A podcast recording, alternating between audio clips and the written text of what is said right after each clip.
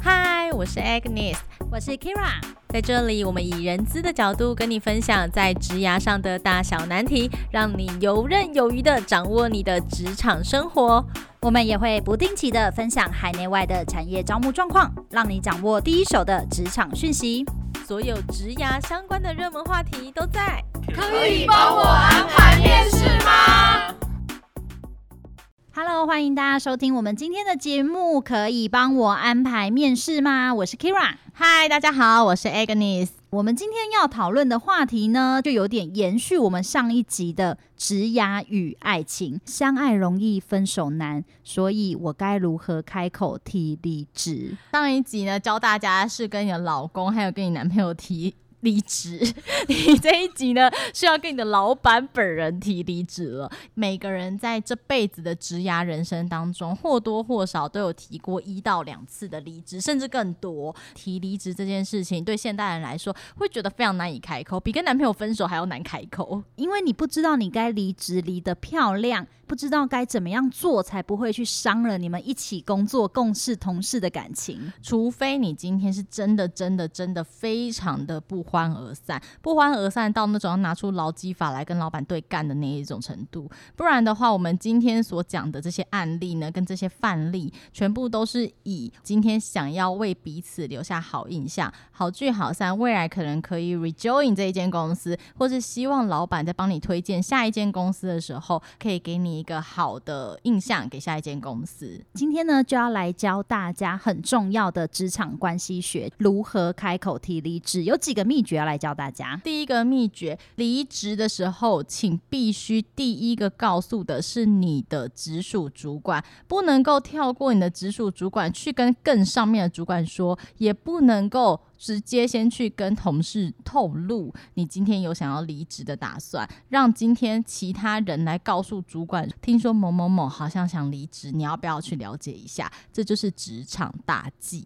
千万不要让你的主管从别人口中了解到任何关于你要离职的想法，那样其实对于主管来说会觉得他没有任何心理准备，这个时候很容易产生一种臆测：你离职跟你的直属主管是不是有关联？为什么你要离职了？你的直属主管不知道，可是全公司都知道了。尤其呢，你今天要跟直属主管讲这件事情的时候，千万不要一封信发出来，某某某主管，谢谢你的用心栽培。我想离职了，太惊吓，太惊吓了。在离职之前，你必须口头提一个报告。今天可能说，哦，主管，我今天晚上或者下午你有空吗？我想跟你谈一下关于职涯规划的部分。百分之九十九点九九九九九的主管都知道说你要提离职了。记得这句话也不要当大家面前说，自己下 line 他就会知道，可能要跟他提离职了。你有先口头跟他说，让他先有一点心理准备，请留点时间，让你的主管先做一下心理。建设盘一下，你还剩下多少工作？主管才知道，等一下离职的时候要怎么跟你谈。你建议跟主管约离职谈话的时候，请问是一天的一开始在早上呢，还是在下班夜深人静的时候？这件事情我会建议大家取决于你当天的工作形态。比如说你们现在专案非常非常的忙，一早你就看到你主管爆炸的一直在接电话，一直在骂人，这时候你还赖他，跟他说我想跟你讨论我的职涯规划，他应该会直接站起来屌爆你。所以所以你要先确定那一天风和日丽，主管心平气和的状况之下，再敲他，跟他讲说：“我方便跟你约个时间吗？”我会建议大家可能是在接近午休，呃，接近中午的时候发个 Teams 或是发个 Line 给主管，可能就会给你一个时间。例如说，那我们下午五点或六点快要接近下班的时候，主管比你更怕尴尬。不要想说主管会不会在我跟他谈完离职之后就开始臭脸对我啊，我会很尴尬。千万不要这样子想，其实主管才会更忧心，接下来不知道怎么面。对你，你都已经要离职了。你要离职的时候，我这样凶你好像也不太对，即将也不是我下属了。是啊，对，所以其实大家不要担心，但是一定要给主管一个充足的时间做准备，来跟你约时间。我也会建议不要直接就说，那我是不是可以跟你约下班后？搞不好主管本来下班后是有其他的业务安排，或有其他的行程安排，不要让提离职这件事情好像成为双方的一个困扰。所以呢，第一个小诀窍，离职的时候，请你一定务必第一个告知的是你的直属主主管。要先有谈话，才有信件，要先跟主管约谈话的时间，再发离职信。离职信的当中就清楚的写明，呃，谢谢某某主管这阵子的栽培。刚刚跟您谈完离职的相关事情，我觉得收获良多。接下来我也会好好安排我的交接，主管看了之后也会觉得也不枉费我们同事一场了。这样子其实也比较有一个明确正式的书信告知。经过谈话之后，你可能还是有自己的想法，所以决定要离职。那我们第二个诀窍，离职的时候你可以不要清楚交代离职的原因，但是千万不能说谎。真的不要说谎。遇到一种状况，我觉得你还是要清楚的交代为什么你要离职。倘若你今天离职的原因是要去竞业对手里工作，建议大家还是要告知清楚，你之所以离职，是因为呢你有一个更好的工作机会。通常到竞业对手去，你等于在同个产业圈，大家彼此是竞争的公司，可是主管跟主管之间还是会有联系的。如果你告诉我说你是生病，今天想要休息，你想要出国读书，你给我这一些理由，然后我在某一天吃饭的时候听到了其他的公司主管告诉我说：“哎，我们公司进来一个新人，是你们公司来的。”我一听到你的名字，我一定会非常傻眼，我就会跟他讲说：“哦，原来是这个样。”他当时告诉我说他要出国读书，哎，我想这一个人就是工作能力不错，人品可能要考虑。我们可能会有所谓的 reference check，也就是会打电话去问你的前公司你的工作表现。那还有一件事一定是问薪资待遇，所以薪资待遇千万不要灌水。再来呢，有可能因为是同产业，同产业大家彼此交流的时候，就会发现说这个人是有说谎还是没有说谎。今天如果是到不同的产业去，你可以不用清楚交代为什么你想要离职，但是请大家就是不要说谎。如果是到竞业对手去，你今天还是要诚实的说出来。在你交接的时候，主管就会特别注意，可能有一些文件就不会请你过手，不会请你整理掉。这对我们来说是保护自己。如果今天你去了竞业对手，你没跟公司讲，过没有多久，这个竞业对手。碰巧去争取了某些客户，这时候他们就会想到，你把公司的资料带过去，可是你明明没有，那怎么办？这就会产生一些误解。所以如果去竞业对手那边好聚好散的状况，还是可以跟他说，跟主管说，让主管有个心理准备，可能知道在交接资料上面有哪些东西，最好不要让你来亲自整理，会比较好。只要你是好聚好散的，后续呢都还是有可能再有合作机会的。Agnes，你有没有建议大家在离职的时候有哪一些原因是可以拿来做使用的，或者是拿来做告知的？那有没有哪些是 NG 绝对不要说出来的？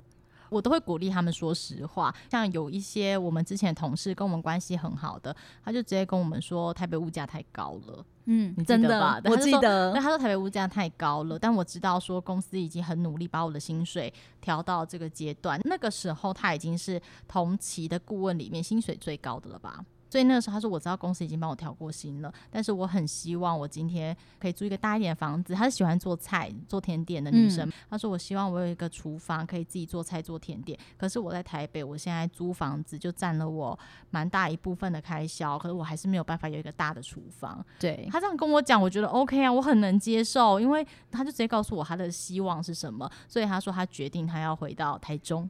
台中好像是一个很宜家宜居的城市，欸，对啊，大家都想回台中，对对，所以台中出现在这集节目里面。非常巧的是，他后来去的那一间公司，其实原本他没有投那一间公司，是那间公司的人资长刚好是我们公司出去的员工，人资长看到了说，哎，他是从这间公司出来的，是我前东家，哎，他直接打电话给我们的主管。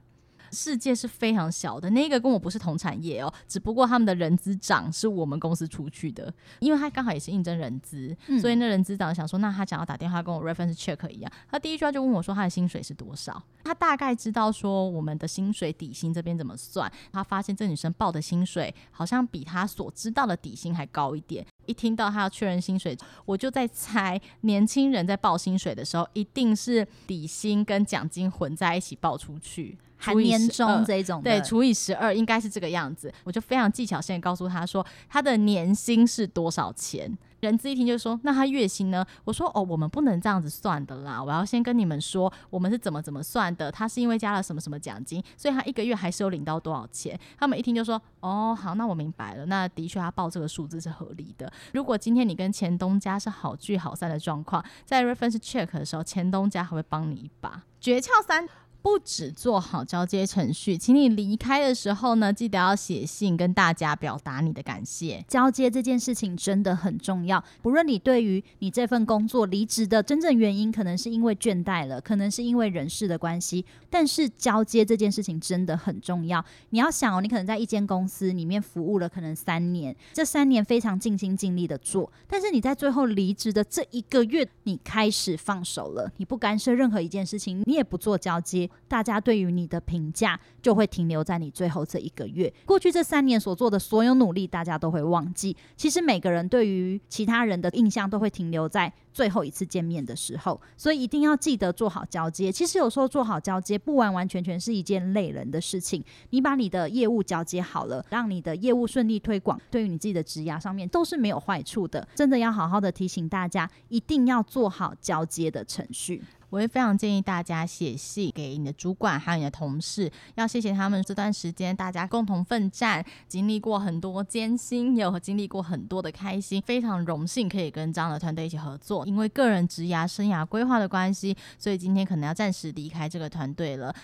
以下呢是我私人联络资讯，也非常希望有机会可以跟大家继续做联系。这个时候大家对你的印象就会非常好，因为你把交接程序也全部完成了，把手上的事情告一个段落了，同时你还写这样的一封信，都会显示你在离开的时候风度是非常好的。刚刚有提到那个交接程序的部分，我一定要跟各位特别说明哦，一定要把手上的专案做一个了结，要 close 了之后再离开，千万呢不要说我这个活动我可能要。写结案报告，我结案报告写到一半。可是我今天要离职的时间已经快到了，我想说，那另外一半给新人写吧。新人没有接过这个活动，他根本就不会知道说结案报告今天应该要怎么写。所以在离职的时候，所谓的交接程序做好，不是跟人家讲说我这结案报告还剩一半，你可以写。这个照片我存了一半，剩下一半在相机里面，不是这个样子，而是把你该交付的程式码、该交付的结案作业，跟客户这边所有的东西全部都交代清楚了之后，留给下一个人的是一个干净的屁股。对，我觉得这样子其实也是对于你自己工作的一个交代，同时呢，也是把你在这份工作跟这间公司的缘分呢，做一个比较完美的了结。一定要做好交接程序，一定要跟大家好好的说再见。这就是我们的诀窍三。接下来呢，就是我们的诀窍四。交接的过程当中，会有非常多的资料要进行备份，真的要提醒大家，你在离职的时候，千万不要带走不属于你自己的东西。好，那这个东西就有一些模模糊地带了。什么叫做不属于你的东西？例如，我们做企划提案、专案管理的同仁，他们会觉得这个案子是我做的，这个案子是我提的，所以这个。企划书是属于我的，对，把它备份带走。整份企划书里面有一个部分是你原创的，例如活动是你想的，什么东西是你写的，这没有问题。但是里面只要涉及到公司的数据。公司的预算里面有任何公司的资源，都是你不能带走的，那个就会属于是公司的资产。所以你今天在写一份计划书，你规划活动内容，OK 可以，你可以把这个活动内容的构想可以带走，但里面如果有涉及到公司说这个东西可以衍生多少活动效益，公司的相关的其他案子的资料的时候，你就不能够把它带走。这件事情会有相关的法律问题会产生。同理可证，比较容易发生在设计类。嗯、你设计类作品的时候，很容易觉得这个图文是我做的，所以我可以带走。但是这个图文上到脸书、上到 IG 上面带来的影响力跟数据，这就不是属于你可以带走的东西，这是公司的数据资产。所以请大家务必要搞清楚，你可以带走的是你的原创的东西，只要有任何公司的东西都不可以带走。对，所以一定要记得你在离职的时候，千万不要带走不属于你自己的东西。这个其实很重要，也因为它的界限比较模糊，所以我们特别的拿出来提醒了一下大家。接下来呢，第五个诀窍呢，是如何敲离职的日期。哇，定离职日这件事情真的很重要。我曾经接过几次专案里面的员工的离职。有非常多的员工就会跟我说：“哦，我现在已经工作呢，我现在工作还不到三个月，所以我随时想离职就离职。我现在工作呢还没有满一年呢，那我也有前十天告诉你喽，十天后我就要走了，拜。这样子，除非你今天真的跟那一间公司闹到一个非常僵的程度，就算你今天工作有只有三个月，三个月来说，以现在的公司的状况，通常一定已经赋予你一定程度的任务了。对。那你怎么可以确保这十天你都已经有交接完了呢？更惨的是，如果这时候你还要加班换补休。还有一些公司对公司送给你的特休假，你还没有休，不是那种年假，是可能公司有时候像我们公司有一些爱假日。之类这种假还没有休，你这时候说可能十天来排三天的休假，还很开心在日记上面勾勾勾说这几天我会来交接，好像我们所有人都应该要配合你的交接时间一样，这是一个非常不成熟的做法。我相信很多人都会去找下一份工作，嗯，但你要找下一份工作的时候，下一份工作也会评量你，你跟上一份工作的交接状况怎么样。就算他再怎么急，这是一个人品的展现，所以你可以跟对方说：“我想知道这个工作多久的时候要 on board。”对方可能就会给你一个时间，告诉你说：“我希望是几月几号，甚至越快越好。”跟他讲说：“其实我真的很希望可以拿到这份工作，但因为我在前一份工作我已经工作满三个月了，可能会有交接期，虽然看起来好像只有十天。”我可能工作比较多，我怕今天我在跟同仁交接上面，他们时间可能没办法配合，我会先去跟公司提离职，我方便跟他们提完离职之后，再跟你压 on board 的时间嘛。那他如果现在告诉你说没办法，我们这个真的很急，就是几月几号，如果不行的话，你就告诉我你不行，没关系，你就回去提离职。你回去提离职的时候，跟主管讲说，我下一份工作他可能真的很急，他要在几月几号的时候 on board。像这样的状况的话，我有没有办法？我愿意在交交接的时辰上面就安排比较紧密一点。我有办法在我预期的时间离职吗？可以好聚好散的来沟通这件事情，但是千万不要丢一句说：“可是我找到工作来，他就要我几月几号离职。”当你在前一间公司交接的状况做不好，你在下一间公司那边人资判断你也是，所以你今天可能在我这边你要离职的时候，也不是一个很谨慎在做交接状况。大家可以这样去思考。那除了劳基法是一个参考的离职日之外，有时候你也可以看一下你的业务状况。常建议大家，倘若你离职真的是单纯的想要转换跑道，或者是是有其他的职涯规划，或者是真的是因为婚姻的关系你要移居，建议把你手上的专案完成之后再进行离职，会是最好的时间。有时候可以去看一下公司的业务状况，才不会造成了双方的困扰。建议大家在定离职的时候，也同时可以考量一下你的。业务状况。第六点呢，就是请大家在回应八卦的时候轻描淡写。这是什么意思呢？当今天你一提离职了之后，我们就开始跑了流程。很多人一定都会知道说你离职了，大家就跑来问你说：“哎，你怎么离职了？你要去哪里？”我会建议大家讲这件事情的时候，就淡淡的就说：“哦，对啊，我要离职了。”一样不需要特别清楚交代。当然你想清楚交代也行，千万不要口出恶言。大家可能会说：“哎，是不是你主管太急？他是不是你业绩太重？”哈，那那间公司业绩是比较不重，薪水比较高吗？不要去回答这些问题，就讲说哦，没有啊，就是我自己有一些职涯规划。要强调是离职的重点在于风度，在于可以优雅的转身，可以跟前东家保持一个好聚好散的角色。今天有这些八卦出来的话，大家只会越传越多，传到主管而已，就觉得我们不是已经讲的好好的吗？怎么忽然说什么是我给你业绩压力太大？怎么突然说是我的薪水太低？然后就让彼此之间有疙瘩，就不是一个很好的状况。而且你这个状况还只是跟同事分享，最后传到主管耳里。你知道我们曾经有一个专案里面真的是精彩跟惊世骇俗。有一个同事他要离职了，他就直接在群组里面开始攻击他的主管，说他离职的原因都是因为他觉得他的主管很虚伪，他觉得他的主管让他不舒服了，才因此导致他的离职。因为那个是其他公司的专案人员。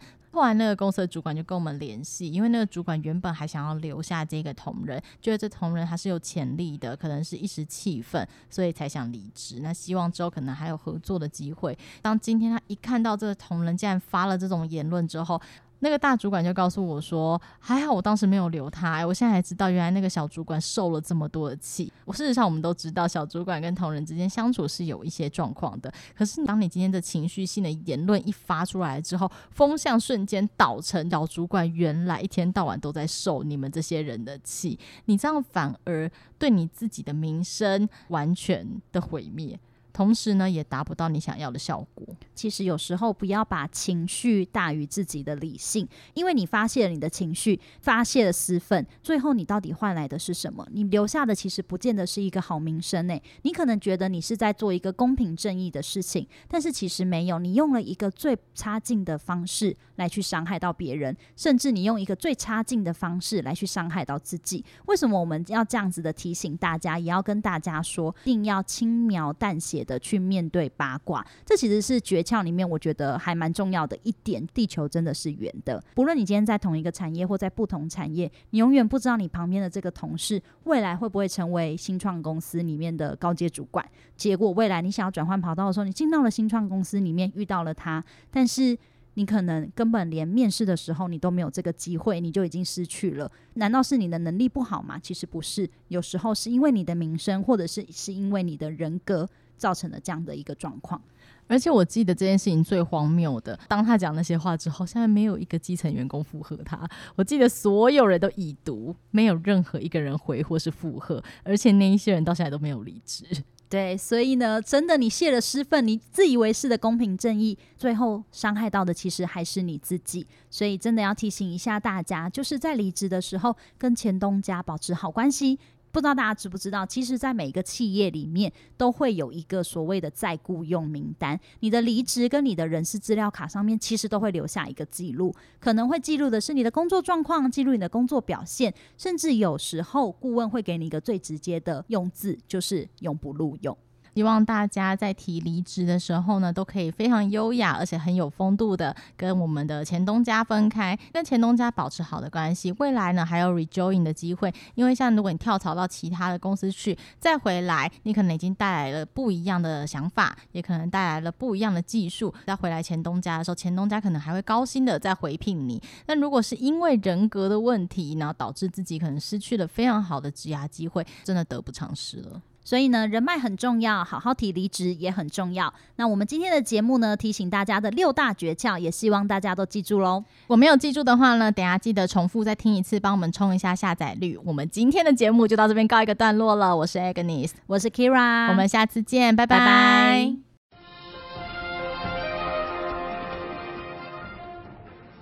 Podcast 热门人资节目，可以帮我安排面试吗？在接受媒体采访的时候指出，透过在猎头公司给予的资源和多方收集资讯，主动了解青年求职现况，提供职涯咨询服务，让青年朋友可以厘清求职方向，并且快速进入合适的职场。喂，阿君、啊！哇，我踩到塔罗啦！哇，真好真好，阿布真欢喜啊！你哪搞啦？哦，你顶等啊，阿布。